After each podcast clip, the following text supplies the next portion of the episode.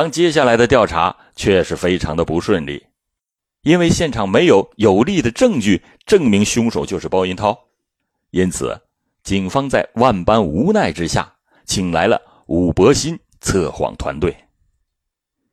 这武伯新是谁？他就是公安部全国公安科技先进个人研究生导师，犯罪心理分析、心理测试技术的专家，而且他还是中国人民公安大学的教授，甘肃政法学院特聘教授。这武伯新教授长期从事的犯罪心理学以及犯罪心理测试技术的研究，在犯罪心理学以及犯罪心理测试技术领域有卓越的建树和造诣。是咱们中国犯罪心理学、犯罪心理测试技术的著名的学者和专家。二十多年来，武伯新教授将心理学理论和方法用到了司法实践，并且在大量的侦审实践中总结形成了一套独创的心理痕迹分析技术和综合测试方法。他自主创研出心理学家视角的四轮驱动侦查理论。为全国各地实战部门的侦审工作提供了有效的指导和帮助。这次请来的就是大名鼎鼎的吴伯新的理论和实践，在这起案件中发挥了重要的作用。下面，老欧就模拟一下当时测谎的真实过程。武伯新宣布：“包银涛，今天我们就幺幺八案件对你进行审讯，对我们提出的问题。”你知道的就回答是，不知道的或者是不清楚的就回答不。你叫包银涛吗？是。你今年是二十五岁吗？是。这时候显示屏上的图谱曲线很是平稳。你知道去年一月十八日下午包天祥一家四口被杀的事吗？是。此时图谱的曲线开始了小小的变化。你怀疑这个案子是谁干的吗？不。你知道这个案子是谁干的吗？不。这个案子是你干的吗？这时候图谱曲线骤然上升，急速的波动。表面上看，包银涛他是沉着冷静、应答自如，但内心的恐惧和慌乱，在计算机显示屏上有图谱的曲线已经表现出来了。这个案子是你一个人干的吗？不，曲线再次上升。这个案子是两个人干的吗？不，这个案子是三个人干的吗？不，这个案子是四个人干的吗？不，曲线的图谱又趋于平缓了。案犯杀人是为了工作上的问题吗？不，案犯杀人是为了毛毛吗？不。显示屏上的曲线又一次迅速的升高。案犯杀人时，有人呼救吗？不。案犯杀人时，包音呼呼救了吗？不。显示屏上的曲线又一次升高。测试前，专案组内部还是有争论的，因为杀死自己家里两代四口人，不仅是太凶残了，而且是不可以理解，因此啊。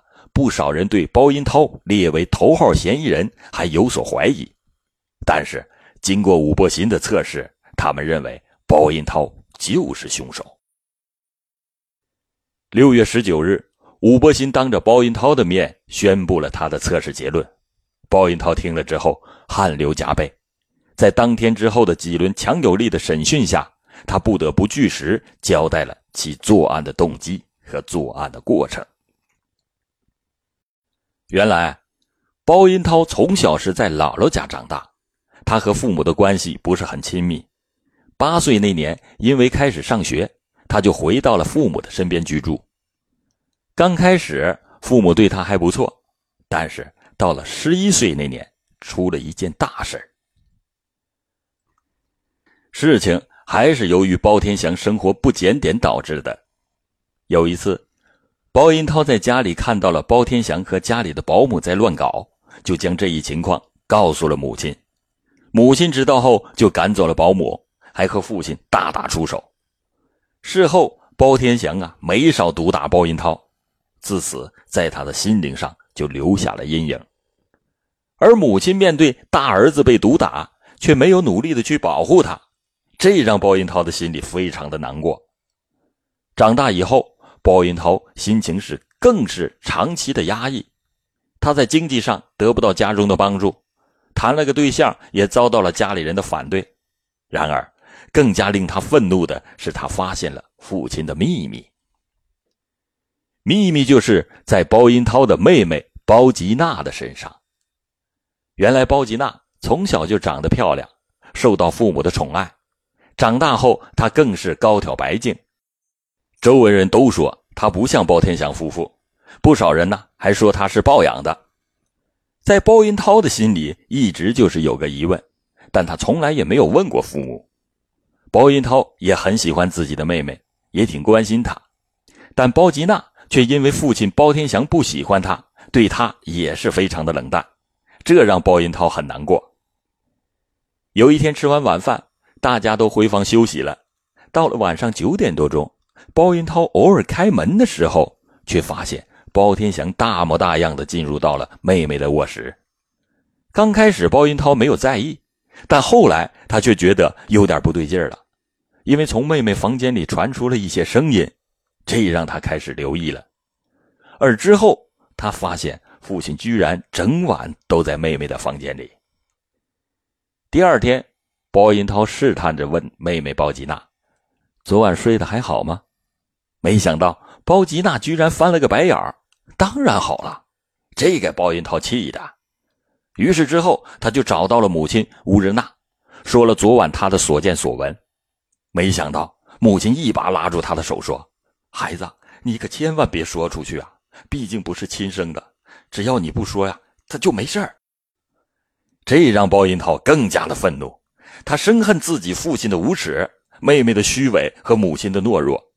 家里除了弟弟包银呼，他对谁也没有什么感情了。就在这时，又发生了一件事儿。一九九四年九月。在经营商店期间，他瞒着父母以房产做抵押贷款了两万元，一部分还债，另一部分进了货。由于经营不善，买卖又亏本了，这也让早就已经恨家人的包银涛产生了一个可怕的想法，那就是杀害全家，独吞家产。一九九五年一月十八日下午的一点三十分左右。包银涛骑着自行车来到团结小区自己经营的商店，从钥匙包中取出了两把家门的钥匙，这是他前一天就放好的。离开商店以后，来到了乌兰察布路十字路口的面镜社里买了两块镜子。三点三十分左右，包银涛拿着镜子回到家，预想了几种杀人的方案，最后选定用自己家的小口径步枪潜伏在立柜上。等家人回来以后，用灯光引诱家人进入包云涛的卧室，乘机杀害。策划完之后，包云涛戴上了手套，从他父亲包天祥的卧室中取出了枪和子弹，并且做了预习，等待家人回家。大约晚上五点十五分左右，他的父亲从单位回家，换上了拖鞋，看到包云涛卧室的卫生间没有关灯，于是就朝着卫生间走去。当他走到卫生间门口时，藏在立柜顶上的包银涛向他的父亲头部开了枪，将他的父亲打倒后，又在他的父亲的头部补了一枪。五点四十分左右，他母亲吴仁娜回家，回到自己卧室，经过包银涛卧室时，被包银涛以同样的手段开枪打死。然后，包银涛就在父母的卧室内翻动，企图伪装盗窃现场。五点五十分左右，他的妹妹包吉娜放学回家，刚脱下衣服的她见包银涛卧室有灯光，就推门进去看看怎么回事刚推门进屋，包银涛在立柜的顶部开枪将他妹妹打死。之后，包银涛就在他家等待着他弟弟包银虎回家。没想到六点左右，他的弟弟包银虎在表弟家给包银涛打电话说：“我呀，今天晚上不回家了。”要跟表弟出去去玩但包银涛知道，一旦弟弟不回家，自己的计划就要泡汤了，因为家里死了三个人，又是非暴力入室的，一旦弟弟这个知情人活着，自己是没有机会蒙混过关的。于是，包银涛就撒谎说自己在民族商场，不能马上回家，要他弟弟回家给父母做饭，然后再一起出去玩。过了一会儿，包银涛又给表弟打了一个电话，问包银虎是否已经走了。他急切地呼叫着包银涛回来。六点十分左右，包银虎回家。当他走到包银涛卧室时，藏在他妹妹屋中的包银涛光着脚就窜了出来，从背后向弟弟的头部开了一枪，将包银虎当场打死。而后又在他弟弟的头上也补了一枪。做完案后的包银涛在卫生间冷静地冲洗了枪支，而且用棉被盖住了尸体。用拖布倒推着清洗了家中的地面，关上门之后，先下到二楼，然后又返回三楼敲自己家的门，又对着对面邻居包雪峰家问家里是否有人回来了，让包雪峰告诉他家里人自己没带钥匙进不了家，晚上他要在姥姥家住。随后他下楼骑自行车到了他姥姥家。第二天上午，包银涛去了天元商场。编造了他在十八号在天元商场附近以及不具备作案时间的假象。中午又去团结小区从商店拿出了家门的钥匙。到了下午两点，他才装模作样的回到家中，假装啊发现家人出事悲痛欲绝的向林科院报案。事后，包银涛不断的重复：“他们四个人只有我弟弟是无辜的，我弟弟刚退役还没有分配。”他才二十一岁啊，但是没办法，我不杀他，我是绝对不可能活到今天的。确实，如果包银涛留下他们四个人中的一个，案件早就破了。但在这一年半中，他就从来没有过后悔的时候吗？那，就只有他自己知道了。